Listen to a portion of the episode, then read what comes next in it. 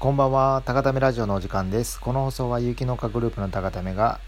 有機農業を営みながらオーガニックな街を作るという夢を叶えるまでのリアルな日々をお届けする番組です。えー、今日はですね、え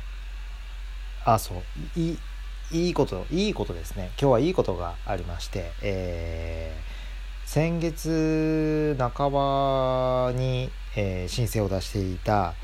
なんだっけな、えー、補助補助事業があったんですけど多分物価高騰によるなんか規模経営規模拡大のための補助事業みたいなのに実はえ、ー、と申請を出してまして欲しいっていうのでまあさやちゃんがやってくれたんですけど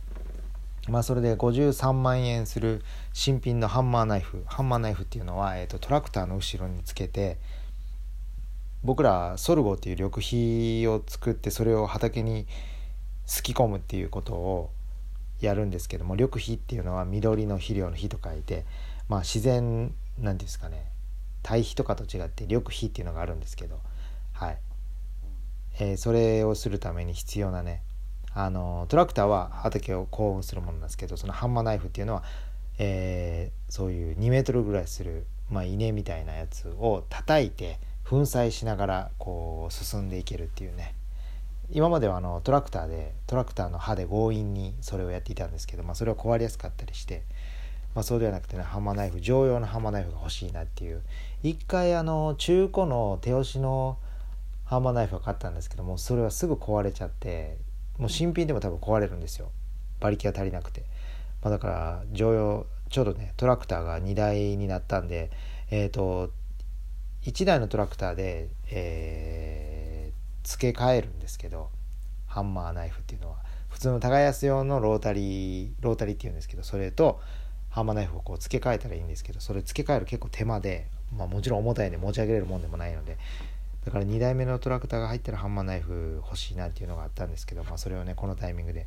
53万円ぐらいする53万5万ぐらいするハンマーナイフを、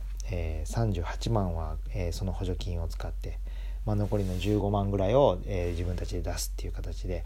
まあ、これは非常にねありがたい補助金だったんでそれが申請が通ったっていう通知が今回来まして、はい、早速農機具屋さんに、え欲しいですっていうことをやって、はい、ちょうど今もね、え借りたいソルゴとかもあるところなんでこれは非常にね良かったと思います。えトラクターよりねハンマーナイフですき込むことによって分解も早くなるので。まあ、これは嬉しいご報告でしたということで、まあ、そんなこんなで本題に移ろうと思うんですけどもあの前回ね、えー、冷蔵の商品を冷凍で出してしまった、えー山えー、や会社を言わん方がいいな。運送会社の、えー、副所長の方が、えー、今日実際で来ていただいて、えー、実際どういう理由で起きたのか。まあ結局は冷蔵冷凍入れ間違えたと。そして今後の課題としてはしっかり冷蔵シールを貼った上で、まあ他はね、あんま聞いてないんですけど、まあまあ、まあ大大した話ではなかったんですけども、まあそれで補填の話も、そのやっぱり商品代の1500円しか出せないということで、まあ前回ね、冗談交じりで言ったね、じゃあその時は副所長が手伝いに来てくださいと。まあそもそもその、それぞれのプラスマイナスっていう話をさせていただいて、その運送会社のマイナスって言ったら例えば、えー、商品をね、えー、損失があったその補填分の経費と、まあ、ヤマトヤマトじゃないまた言っちゃった運送会 運送会社の、えー、信用っていうものはねもちろんマイナスになってるじゃないですか。でお客様からしたら、えー、希望通りの商品が届かなかったっていうねこれもストレスがマイナスでありまあこれはね運送会社の方出なかったんですけどもその食べれるはずだったねお野菜が食べられなくなるというね。やっぱ旬をお届けしてるんでどうしても2週間とか経ったらないお野菜も出てきたりしてまあその時のねそのミスさえなければ食べれてたものが食べれなくなると。これはもう大きな損失であってはい。それが僕の中では一番重要な損失なんですけど。では高ための損失は何なのかって話をした時にもちろん、えー、信用も落ちますしあのー、もう一回ね野菜を収穫しないといけない。手数料かかると。まあこれを全部見比べた時にじゃあ誰が一番損してないですか？マイナスないですか？ってなったら運送会社なんですよね。だって自分がミスして自分が信用失って自分が補填してるだけなんで。お客様も、えー、高ためも何もミスしてないのに信用を失って、えー、人件費を払って、えー、お客様はお客様で何もミスしてないのに、えー、食べたが食べれた野菜が食べれなくて、えー、そういうストレスを感じてお金を払っているのに。で釣り合わないのに補填は商品代だけですかっていう話なんですよね、まあ、結局でもそれができないんですよ。で僕が思ったのはそのやっぱり商品が届いた時に傷んでても電話しない。そのまま泣き寝入りじゃないですけど、まあ、そういう方も多分ねいるんですよね。なので、えー、9月10月ね少なくとも9月10月に送った人のところに電話をかけて全員確認取ってもらうことは可能なんですかって言ったんですよ。えー、最近事故が多発してて冷蔵冷凍間違えたりしてて、えー、お客様には商品をきちんといい状態で届いてますかっていうのを9月10月送った人全員と全員に確認してくださいって言ったらもうそれはすいませんできませんみたいな自分がミスをして自分が一番損してない状態でね残りの言うたらお客様の高ためには損失を被るマイナスを押し付けるみたいな。でできませんできませんの一点張りなんで。まあそれはおかしな話ですよねと思いながら、まあ、最後にねその冗談交じりに出てきた。ら次間違えたら次失敗したらあの副所長があの畑手伝いに来てくださいと。それでいいですよっていう話をしたら、まあ、それはその、まあ、自分の個人的に、えー、やらせていただきますということで、まあ、僕の中ではそれは一つの信用が上がったというかじゃあやってもらいましょうということで、まあ、1個の商品をそうやって冷凍冷蔵とかミスした場合は、えー、4時間ね、まあ、大体そんなもんなんですよ。4人で大体1時間ぐらいで多分セット作れるぐらいの野菜を取ったりしてるんで袋詰めから何から箱詰めまで含めてね、まあ、それはちょっと安いかもしれないですけどまだか4時間、えー、稼働してもらうことになりました。で今ね3つミスがあるんで3日間4時間。まあ延べ12時間の、えー、畑作業を手伝うということで。まあこれはね僕的にはすごい好きな上司の、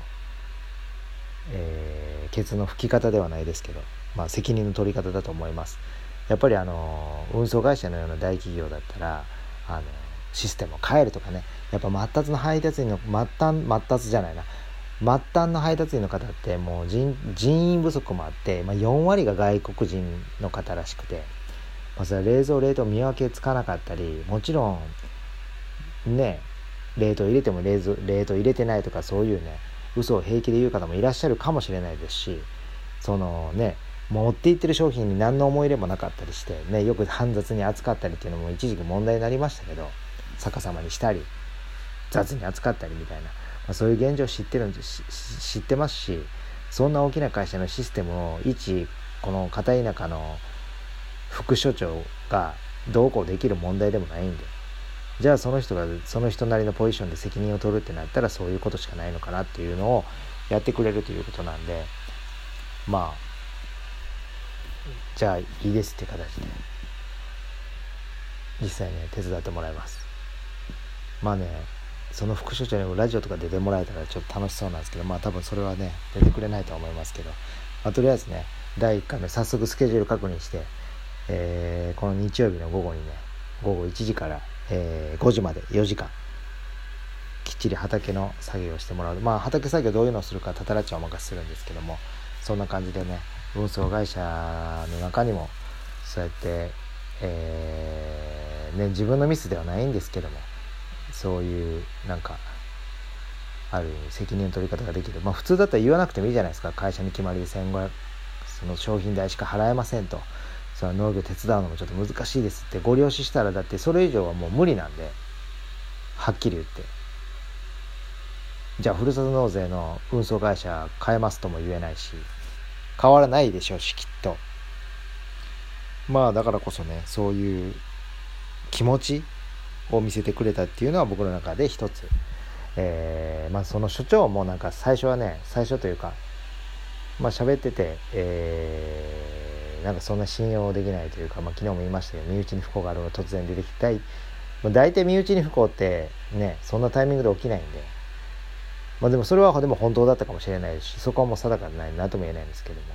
まあ、今日の、えー、と発言とか行動で、えー、僕は一つ彼彼のこと彼への信用が一つだけ上がったんで、まあ、今後はね良好な関係を築いていけるように、えー、やっていきたいなと思っています。まあそんな感じで、えー、まあ手伝ってもらえたら楽しみですよね。まあその所長がね農業の体験をしたからといって何になるか分かんないですけどもまあまあね何かないとねやっぱり心がね補えないというか、ね、今度からまたねミスったら「あ副所長またお願いしますね」みたいな感じでちょっと何て言うんですかポジティブに受け止めれるというか、まあ、そういう状況を持っていけるのが一番いいんではいまあそんな感じで今日はこの辺にしておきます。えー、高田目の小泉でした。おやすみなさい。